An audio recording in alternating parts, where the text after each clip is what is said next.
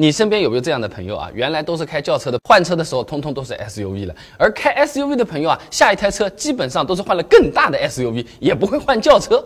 哈，呃，这不是我瞎讲，有数据的啊。某车之家发布的《二零二三中国汽车置换消费洞察》里面啊，哎，他做对比的各种车型置换前后的占比，轿车减少百分之十七点六，SUV 增加百分之十五，另外百分之二点六的份额呢，MPV 抢走了。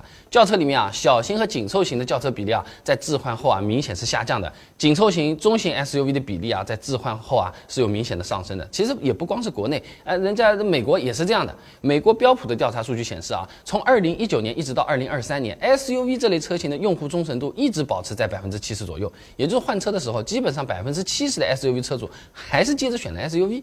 那为什么会有这种变化？其实也要从两个方面来看这个事情。首先啊，不少朋友在换车的时候，其实就想换个更大更气派的车，不然我换它干嘛？现在车子开开挺好。前面的消费洞察里面也提到的，置换的时候小车换大是主流，中型及以上的车型占比提高了百分之十九点四。那 SUV 在大这方面确实是更有优势的嘛？你眼睛看你就能看得到。你比如说原来开个十来万的轿车，现在想要换个十五万、二十万的，那基本上。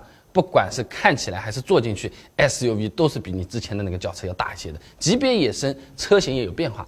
那另外呢，大部分朋友换车啊，往往也是个重大节点。你比如说刚好结婚，或者是小孩出生，那的确也需要一个功能更多的、更大的车子了。你肯定要考虑的吧？呃，你带上你的爱人，带上你的父母出去玩，能不能坐得下？是不是？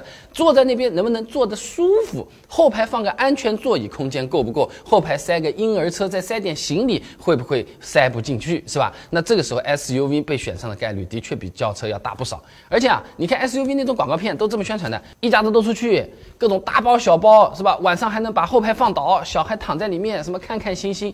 厂家就是瞄着这个需求来的，吸引力的确也是非常的强势啊。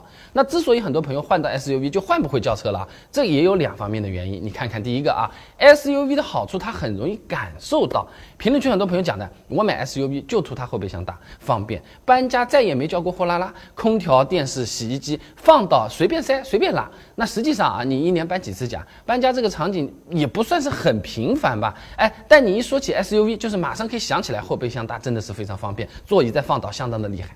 那第二个呢，就是不少朋友啊，他开习惯 SUV 啊，他习惯这种坐姿了，哎，就有点像我们平时家里面坐椅子一样的嘛。这个坐的相对是比较高的，大腿呢基本上它是这个平的。那有的人啊就是喜欢这种直一点的坐姿的。你再让他去开轿车，整个人往后躺，窝在里面啊，感觉是不太自在的，开车都不太开得好了。那前面说了很多 SUV 的好的地方啊，缺点不可能是没有的。哪些地方确实是 SUV 不如轿车？